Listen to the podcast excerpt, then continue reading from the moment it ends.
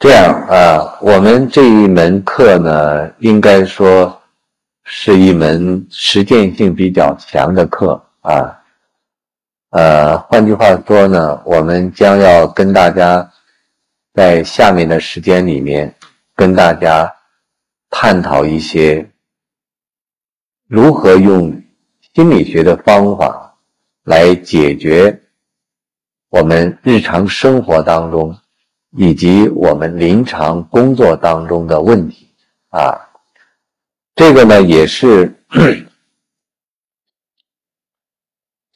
这个呢，也是我们很多非专业的同志们非常想问的问题啊。那么，我昨天参加了一个这个我们学校也是远程教育的这个学习基础医学和临床医学的硕士研究生班的这样的一个答疑啊。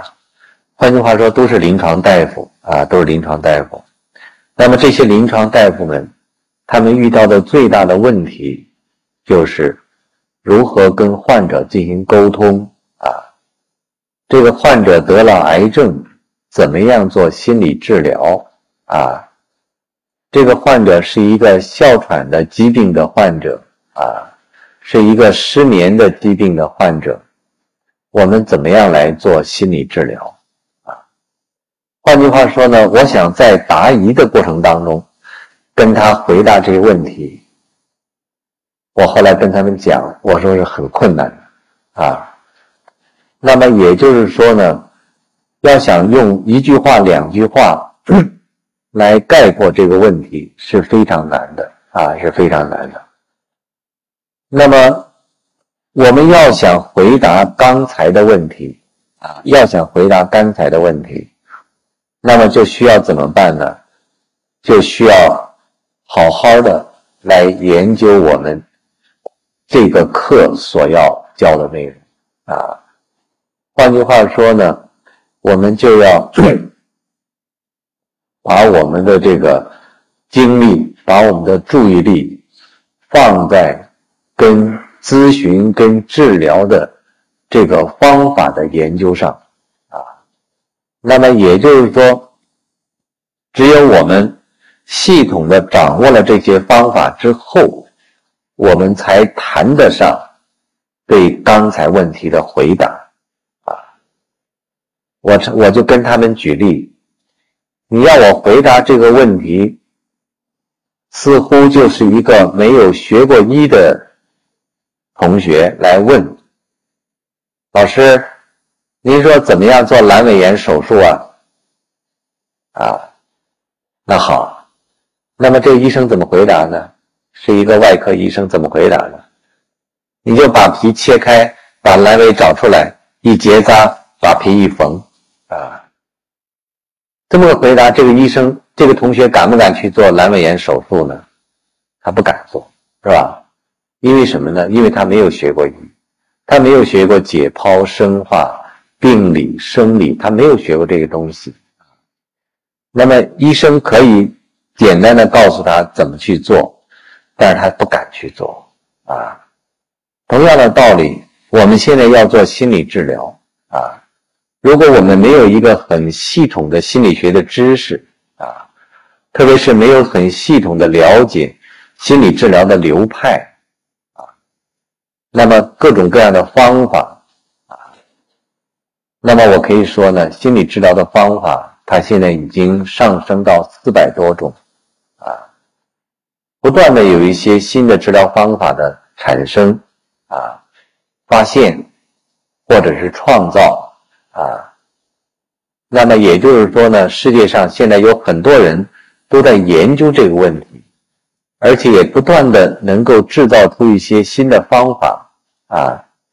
但这些新的方法的诞生，它又都是在这个心理学或者说心理治疗的这些基础上，它不断的新生出来的啊。那么也就是说呢，我们需要对这些方法进行系统的去研究它啊。当然，有的人说，是不是我要把四百种方法都学到了以后，我才能做呢？我说也不是啊，而是说呢，我们至少应该把其中的一些关键的方法，我们能够系统的去掌握它啊，从而呢，我们才有可能来进行讨论，怎么样对一些临床的上的问题进行心理治疗的这么一个问题啊。那么换句话说呢？有些人在没有学过心理治疗之前，啊，他之所以提这样的问题，是因为他觉得心理治疗师的口袋里面装着很多锦囊妙计。你说怎么做抑郁症呢？这个医生口里掏出了一个锦囊妙计：第一怎么做，第二怎么做啊？你说怎么治哮喘？他兜里又掏出一个东西来。那么换句话说呢，这个心理治疗医生口袋里的东西啊，实际上并不是像我们想象的，他已经有一个一二三四的这么一个东西啊。换句话说，你仅仅让这种所谓在政治和军事上的。或者说，在我们现在的某些现代医疗的疾病当中的某些处理方法上的那样的一些方法，是用心理治疗是大大不同的啊。这个呢，我们就要特别的来讲，为什么它跟它不一样？为什么心理治疗不像我们想象的用一二三四就能够列出来？你照着第一怎么做，第二怎么做，第三怎么做，这个病就治疗好的。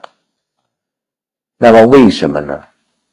因为心理治疗面对的是一个一个的活生生的，而且有不同思想、不同价值、不同行为、不同人格，而且在不同的时间环境下的。那样一个状态的人，啊，所以我很不主张靠着网络就能做心理治疗。有很多人很希望，你就把你的治疗方法往这个网上一贴，相同问题一听一看你的治疗方法，它就好了。如果心理治疗这么简单的话，那就咱们全国就找一个心理医生，把所有的问题都回答下来，大家就照这个模式一贴，然后就把这个从网上一下载就完了呗。那还要这么多心理医生干什么？包括你们在座的也都不用学了，对不对？学什么呀？老师已经都写好了。抑郁症第一条，呃，这个要高高兴兴面对生活；第二条，户外运动；第三一条，这个游泳；第四一条，打篮球。好看完这四条没了，抑郁症好了。那让你们干什么？甭学了，你们也别学了，你们都就照着把这四条抄下来，是吧？然后呢，来一个病人把这四条往上一说，第一条说什么，第二条说什么，他就好了。啊，如果事情都这么简单呢，那就不需要我们这些人了，是吧？只要有一个人就行了啊。事实上呢，大家也能够理解。事实上不会那么简单啊，也就是说，我们面对的是这么样的活生生的人呢，啊，别的不说，就拿这个家庭婚姻这个问题，到现在为止，有的人说，几乎没有一部文学作品都不牵扯到家庭跟爱情的问题啊，但是每一个。这个电影，每一部文学的剧作，它那个爱情跟婚姻，又是有多么大的差别啊！又是有多么大的差别啊！那么也就是说呢，我们现在做的这个工作，显然不是那么一个很简单的工作啊，不是那么一个很简单的工作。你也不叫期望着用一二三四。就能够回答那些非专业的人他问的问题啊换句话说，有很多人就会跟我说，他现在什么什么样的症状啊？他说呢，希望我网上去给他回答他。那么在网上，我只能简单的回答他一两点，但是说我的这个回答，我说对你的这个疾病的恢复，可能是非常非常有限的啊，是非常非常有限的。那么也就是说呢，我们要静下心来，来仔细的来研究，到底我们这个心理治疗是个什么东西，它是一个什么样的性质的。它又应该怎么来去操作啊？这个呢，是在我们讲医学心理学的时候，我们也特别跟我们的学生们来讨论的一个问题。这问题实际上的实质在什么地方呢？我们说心理学是一个以自然科学为基础的，但是它又不是纯自然科学，因为。心理，像医学心理，像心理治疗这个学科，它又是在自然科学基础上的这样的一个人文的学科，啊，换句话说，它要跟人们的心理打交道，它要了解不同人的那种心理状态，啊，它绝对不是一个机器，啊，因为我们很容易把自然科学想到是一个机器。把自然科学想到是一些零件，是一些程序，但是心理治疗它绝对不仅仅是这么一个东西。当然有没有程序，我不能否定没有啊，但是呢，它更多的是一个什么呢？我们叫做 medical art，怎么翻译呢？medical art 是什么呢？医学的艺术，啊，医学的艺术。那么也就是说呢，我们现在学的这个东西，实际上在某种层面来讲，实际上是一个艺术家的工作，啊，艺术家的工作。换句话说，我们做心理治疗的，实际上面对着这样的不同的人啊。这种人格各个方面那样的极大的差异的人，他要能够痛苦的走进来，高高兴兴的走出去，这就是我们心理治疗家的魅力啊。换句话说，这里面就有很多东西是只可意会不可言传的东西。即使是你今天学了这么多东西啊，我们也带了很多学生啊，我们的学生呢，最后也跟着我们出门诊啊，也在不断的听我们怎么样去处理病人啊，但是有很多学生都觉得，他学了这么多，他说，比起老师来的功力来讲，他还差了很多啊，还差了很多啊。当然，我我会鼓励他们。我说呢，你们现在还年轻，尽管你们现在还不能够很有把握的、很有信心的去处理这些病人，但是你们在你们自己亲身实践的若干年之后，啊，有的人会长一点，有的人会短一点，你们都会感受到，你们也有能力去处理各种各样问题的病人。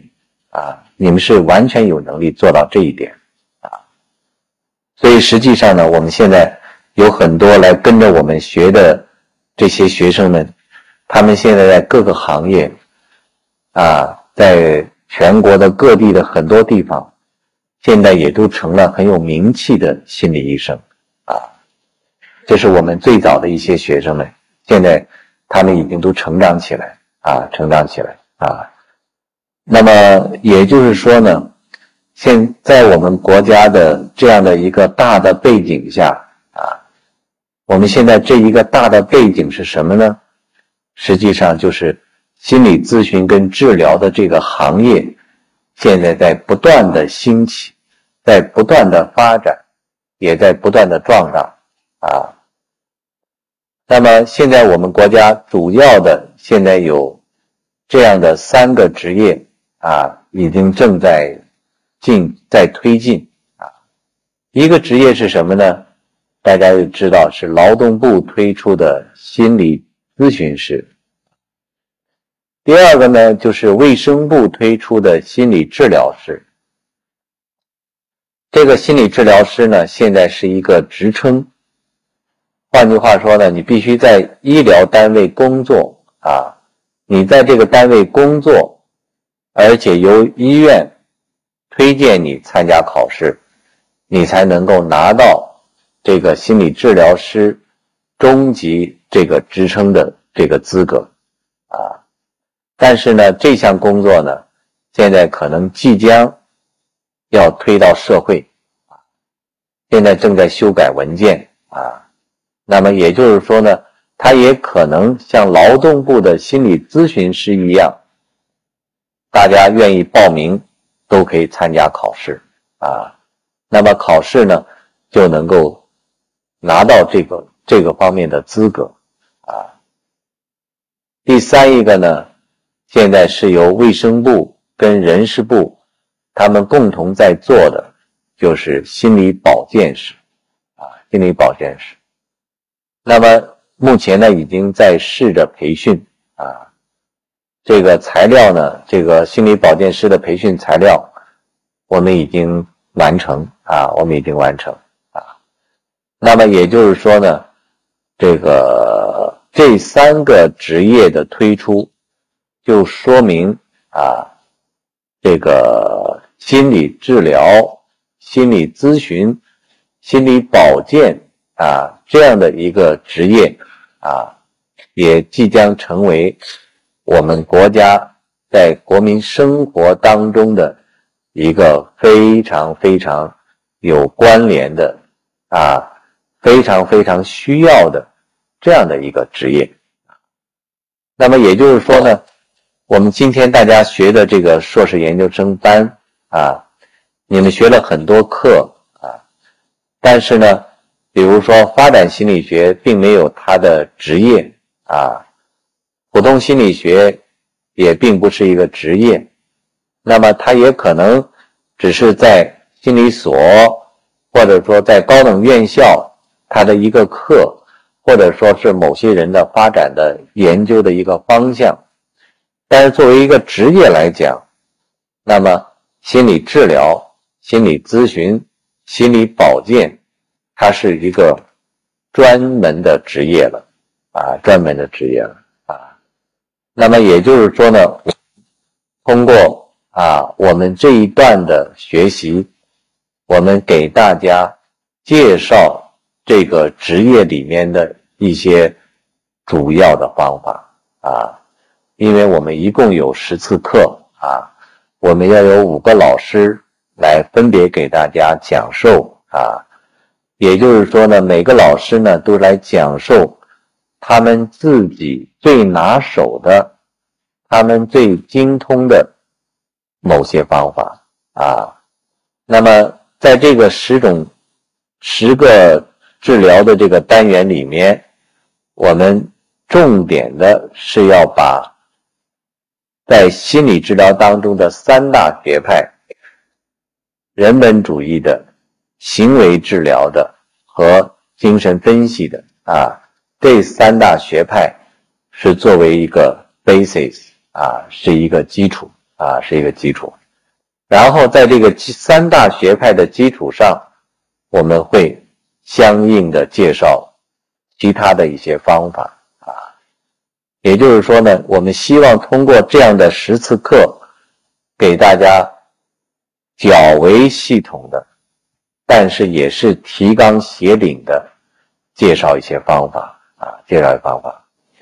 当然，在这些介绍方法当中啊，我们也坦率的说，更多的是理论啊，更多的是一些宏观的东西啊。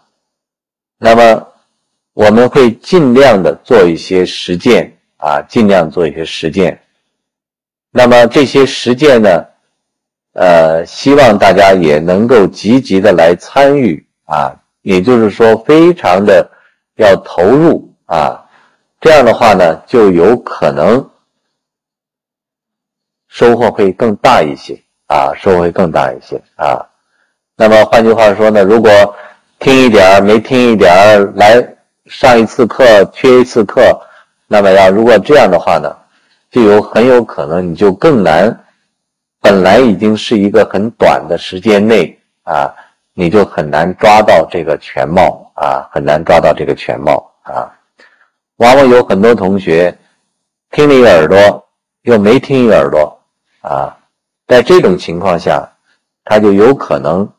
丢失很多重要的信息啊，包括我们八点半上课，我们现在九点十分还有很多没有来啊。那么有刚才我说的这些话，他可能就完全没有听到啊，完全没有听到。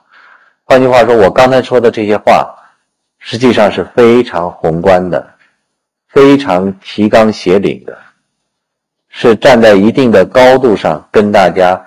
推心置腹的去谈的一些问题，但有的人就没有听到了，没有听到的话，他就可能又问出一些，就是说我们刚才针对刚才问题的一些问题啊，或者我们已经回答了这些问题啊，所以我想对于我们同学们在职的同学们来讲啊，尽管周末都很辛苦啊，大家呢还是能够这个，特别是。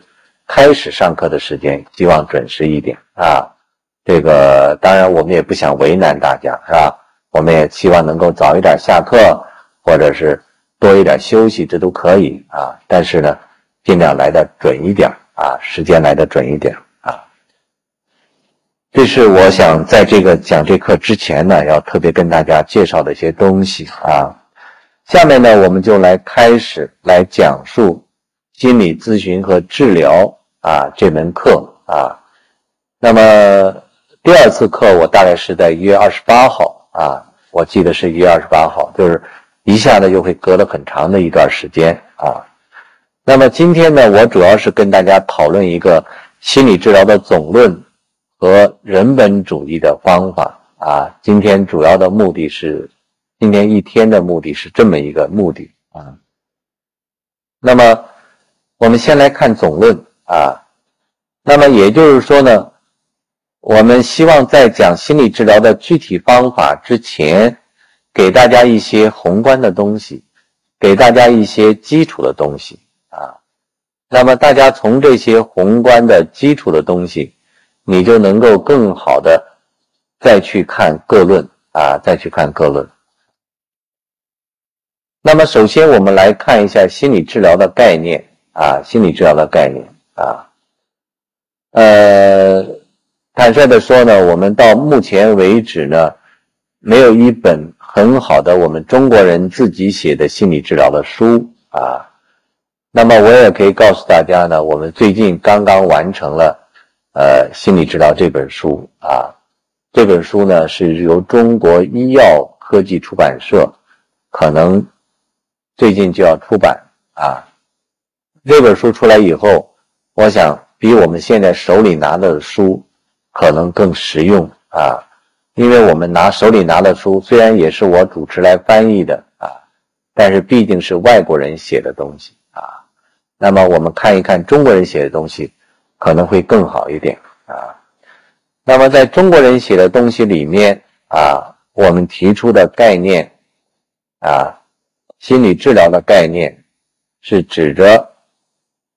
要以一定的理论体系为指导，以良好的医患关系为桥梁，应用心理学的方法，啊，影响或改变病人的感受、认识、情绪及行为，调整个体与环境之间的平衡。从而达到治疗目的。这个概念啊，我们看到它是一个系统的啊，它不是很简单，但是又不是很复杂的一个概念。过去对心理治疗这个概念，有些人弄得非常的简单啊。他说：“什么叫心理治疗呢？就是调整情绪的治疗。”一句话啊，过于简单了啊。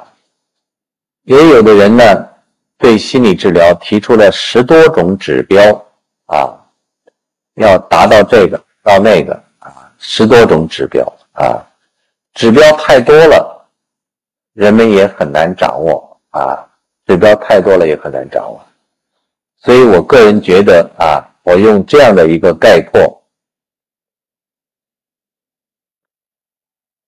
相对比较好，能够比较准确的来理解什么叫做心理治疗啊，能够比较准确的来理解什么叫心理治疗。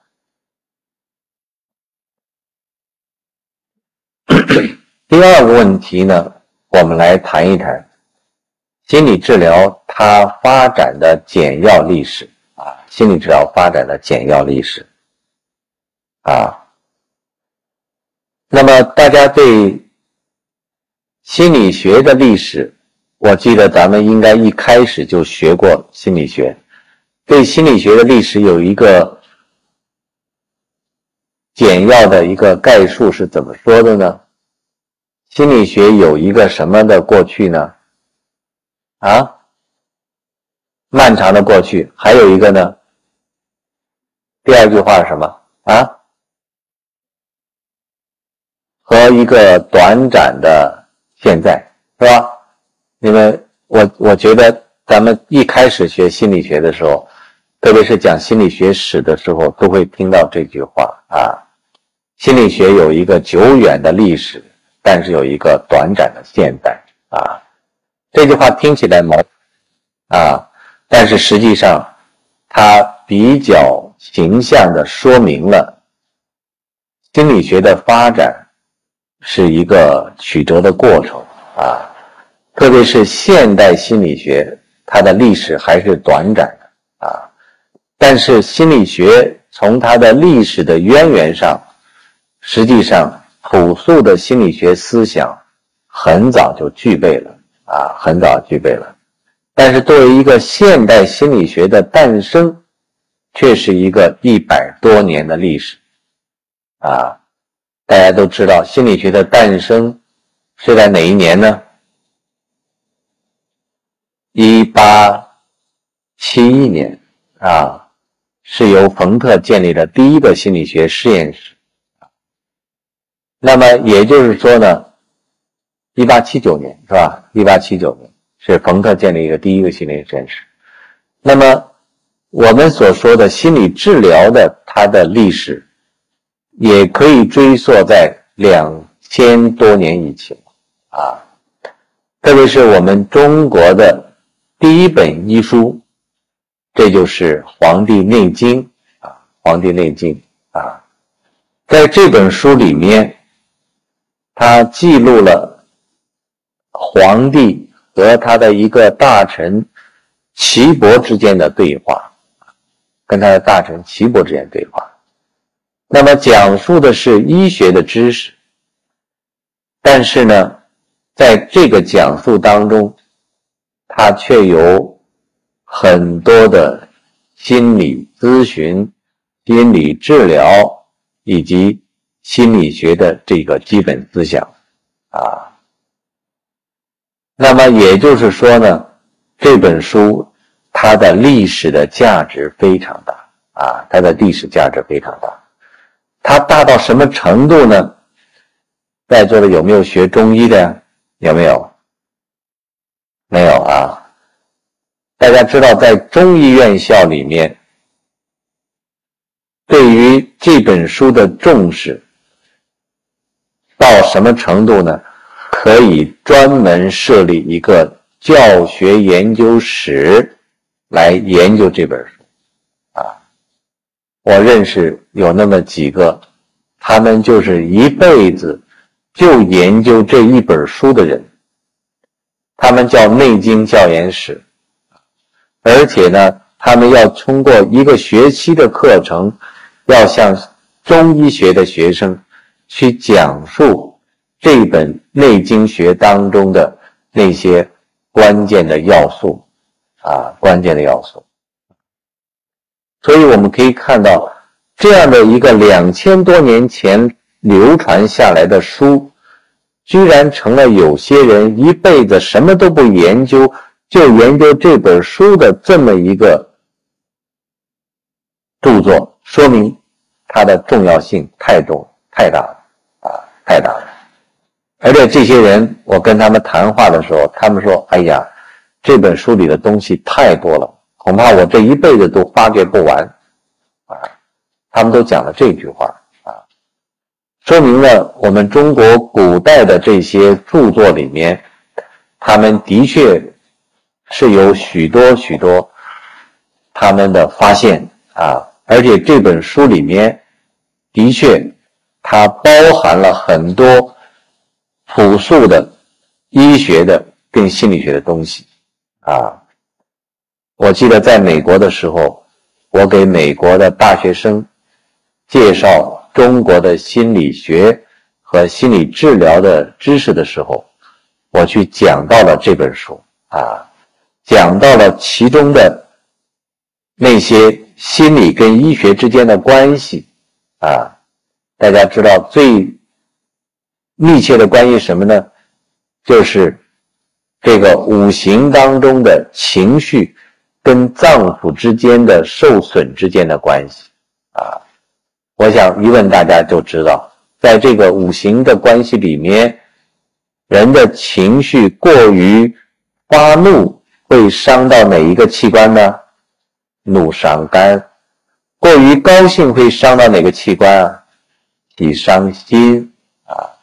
思会伤什么？思会伤脾。忧会伤什么？忧会伤肺，恐会伤什么？恐伤肾啊。那么我就告诉他们，我们中国的祖宗在两千多年以前就发现了这个心理学上的情绪和人的疾病之间、脏腑之间有着这么样的密切的关系啊。那些美国的学生。听的都非常的入目啊，而且呢，课下都会跟我来进行讨论啊。换句话说，我们中国这些传统的文化，在西方，特别是像美国只有两百多年历史的国家的人来讲，是一个非常宝贵的东西啊。我想我们在座的同学们，尽管你们可能将来的工作会各种各样。但是呢，我也提醒大家啊，特别要学一些我们中国传统的东西啊。大家最近看到人大的国学院啊，吸引了那么多的人去旁听他们的课程啊。也就是说，这些所谓国学院是什么？就是传统文化啊。他把这些传统文化的东西发掘出来。向世人去展示它，的确，它有很多值得我们去发人深省的东西啊！我想，我们越是我们中国自己的东西，实际上对世界的贡献就越大。我们对世界心理治疗的贡献实际上是越大的啊！所以，大家尽管我们现在在学，特别是我们现学西方的东西很多啊。我们这些天来要讲述很多都是西方的心理治疗家他们的成果，但是实际上我们也不要忘记，我们中国的也有很多心理治疗的思想，心理治疗的那些朴素的东西，实际上对世界心理治疗也是有很多贡献的，啊，我每次出国跟国外的学者进行交流的时候。我都愿意谈一谈，我们中国是怎么做的，特别是在两千多年以前是怎么做的，啊，或者在我们中国历史上怎么做的，外国的学者都会很感兴趣，啊，是会很感兴趣。那么换句话说，不管将来大家做什么，包括有国际交流的时候，啊，只要你们能够花一点时间，看看我们的祖宗，看看我们中国的历史上都做了些什么。你们在跟国外学者进行交流的时候，你们都会给他们一些惊喜，都会给他们感受到我们中国的文化的那些渊源的东西啊。那么现在呢，也有些学者就是专门把《黄帝内经》当中的心理学的思想编成了一本书，这叫做《内经学当中的心理学思想》。这本书呢，在很多年前已经出版了啊，很多年前出版了啊，所以实际上呢，大家对这个感兴趣是可以去进一步的去学习啊，可以学习。那么这样的一些东西呢，我们尽管在很多书上我们可以做介绍啊，但是我们还是要回到现代啊。那么现代的心理治疗，或者说作为一个系统的方法的治疗，我们都要公推到十九世纪初、十八世纪末的奥地利的一位精神病学家，叫做 Mesmer。我们中文叫麦斯麦啊，麦斯麦，他创立了催眠治疗的方法啊。麦斯麦呢，这是一个精神病学家啊，他的催眠治疗是在当时的，实际上在奥地利的整个国家，不是只是他一个人。实际上也有若干的人都在做这件事儿，啊，那么麦斯麦呢是在当时的情况下，他是做的比较成功的。他怎么做呢？大家知道，西方人呢都愿意在木桶里面洗澡，在他的治疗室里面就放了很多木桶，啊，他让每一个病人呢就坐在这些木桶里面，他把灯光弄得很暗。他身穿了一个长袍，手持了一个魔棍，啊，然后呢，他就走在每一个病人的头上，绕来绕去，口中念念有词，他就把一个一个的病人都催过去了，啊，一个病人催过去了，这在当时来讲，他是非常神奇的，啊，而且取得了非常好的效果，但是麦斯麦不幸的是。他被取缔掉了，啊，这样的一些很多学科啊，大家都学历史的话，就慢慢就会学到很多学科，先驱者的命运不是很好的，啊，特别是最早的这些人，他可能他们很有勇气，很有胆量，他们做了很多工作啊，历史上会纪念他们，但有很多人。他们的命运并不是很好啊？为什么？因为他们并不完全了解很多治疗他的理论的构架是什么啊？所以当时受到很多人的批评，人就批评他：你这个是玄学，你这个是糊弄人的，你是欺骗人的，你是不科学的，因为你讲不出科学道理来啊。他当时讲的是一种动物的雌性现象，啊，但这个道理呢，当时没有被接受，于是就被取缔掉了，啊，取缔掉了。但是并不等于说，人们把麦斯麦给取缔了，其他人就不再研究了，啊，反过来呢，还有更多人去研究它，最后呢，使得这个方法现在已经越来越成熟，啊，现在。世界上有很多心理学家就专门来做催眠治疗，啊，现在有很多人是专门来做的，啊，专门来做的。那么第一个，应该说正式推出的，被世人现在公认的心理治疗学派，就是在二十世纪初的精神分析学派，啊。这就是由也是奥地利的，实际上他是捷克出生，在奥地利生活的这样的一位犹太人，就是 Sigmund 弗洛伊德啊，这个大家都熟知的，就是弗洛伊德啊，弗洛伊德。那么弗洛伊德呢，他是在他他也是一个精神病学家啊，他是个精神病学家。那么他是怎么样来投身到这个心理治疗这个领域里面？换句话说，他怎么成为心理治疗的这样的？鼻祖呢，实际上也是一个非常偶然的因素啊，所以大家也常常会听到啊，也常常听到一些名人说他们是在偶然的情况下走进了某某某某领域啊。当然，我们说偶然当中有必然啊，但是偶然跟机遇又是缺少不了的。那么弗洛伊德怎么走进心理治疗呢？他是有一次呢到法国去学习精神病学的时候，和一位当时在精神病非常有名的，到现在很多精神病学都要谈到的，当时的一位法国的精神病学家叫沙科的，啊，跟他在一次宴会上有一次谈话。沙科说了这样一句无心的话，但是弗洛伊德却听者有意。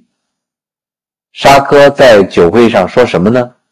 他说：“我发现很多人的疾病总是牵涉到生殖器方向的问题，总是总是总是。”哎，沙克说这句话只是他的一种感想。有感而发的一个句话，但是弗洛伊德听了这句话以后，他觉得这么有道理。正好在他回国以后，他接手了一个十八年的焦虑症的妇女，最后他发现，这个焦虑症的妇女的原因，并不是她的某一些精神生活上的问题，而是呢。她找了一个十八年来患有阳痿的这样的一个丈夫的结果，也就是说呢，她十八年来仍然是一个处女，没有一个正常的性生活，啊，所以她就从这样的一个病例开始入手研究一个人的性和一个人的心理之间的关系。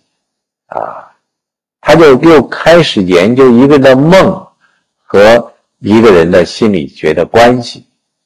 啊，他甚至跑到一个朋友家里面啊，这个朋友呢不在这个房子住了。啊，我是到了这个弗洛伊德的故居，而且又跑到这个伊德去做梦的那个房间。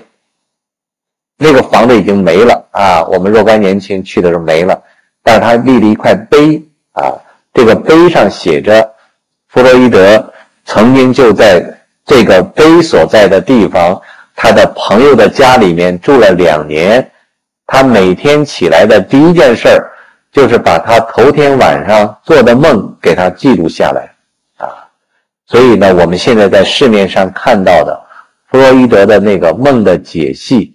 是他这个两年做梦的一个记录，啊，成为一本书，成为我们现在世人关注的一本书，啊。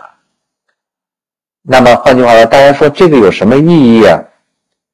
这个梦的解析就成为精神分析学家每一个人必定要做的一个工作，啊。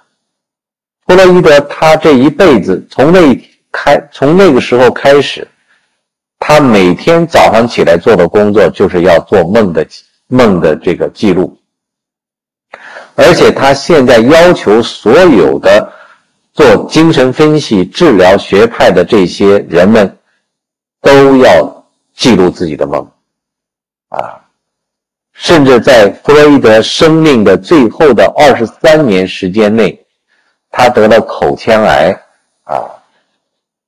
做了三十三次手术，啊，他仍然还坚持做梦的解析、梦的分析，啊，仍然坚持。最后，弗洛伊德是让他的助手给他服下了过量的吗啡，这在一九三九年来讲是一件很了不起的事儿，啊，也就是说，他实行了一个主动的安乐死，主动安乐，这在当时来讲非常了不起。这个跟这个不是自杀啊，大家都一定分清楚啊，助手给他喂药。不是他自己把药放到嘴里面，他自己把药放到嘴里面，就是 suicide，就是自杀。他让助手给他放，他就不是，这是 euthanasia，这是安乐死啊。那么这在当时来讲很了不起啊。那么弗洛伊德，他就是这样的一个。执着的在追求着科学的这么一位伟大的心理治疗家啊，到现在为止，他的很多著作都成为我们后人们啊敬仰的一些东西。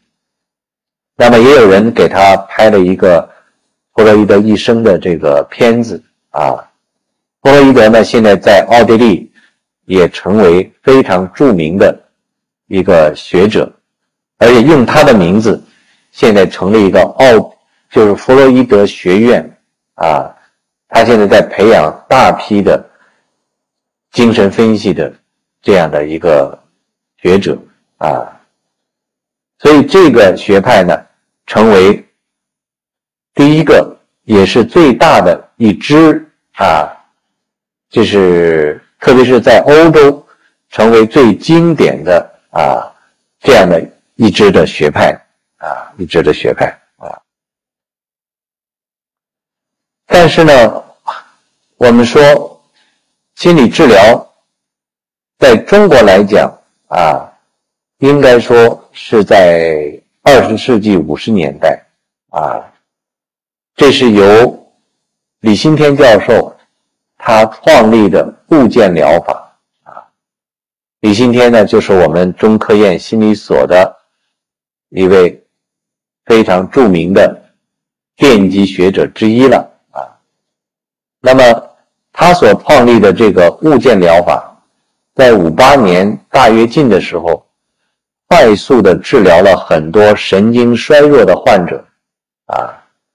那么李新天教授呢，也因此获得全国著名的劳动模范之一了。啊这个呢，是我们中国自己创立的方法。啊，这是我们中国自。再一个，我们值得推崇的，就是钟有斌先生。啊，钟有斌。啊，时钟的钟，友谊的友，彬彬有礼的彬，钟有斌先生，他创立了认知领悟疗法，他有了一本书。叫做中国的心理分析啊，叫做中国的心理分析。这本书系统的介绍了他的临床治疗的理念和一些病例。这个病例里面介绍了他是如何运用弗洛伊德的精神分析，但是他改变成了中国人的这个方法啊。弗洛伊德的精神分析要让病人躺在一个床上，或者是躺在一个沙发上，是一个半卧着的沙发啊，要自由自在的去想，自由自在去说，叫 free association，自由联想啊。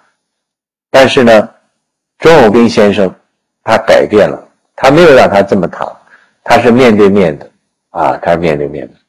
包括现在美国的很多人做精神分析，他也是做面对面的啊，也不是让他躺着了啊，做了很多改变啊。像这样的一些历史的发展啊，当然有很多值得我们去研究的东西啊。我想这些最基本的，大家知道啊，对于将来进一步的去研究它，我想是有利的。啊，我们休息一会儿，好吧？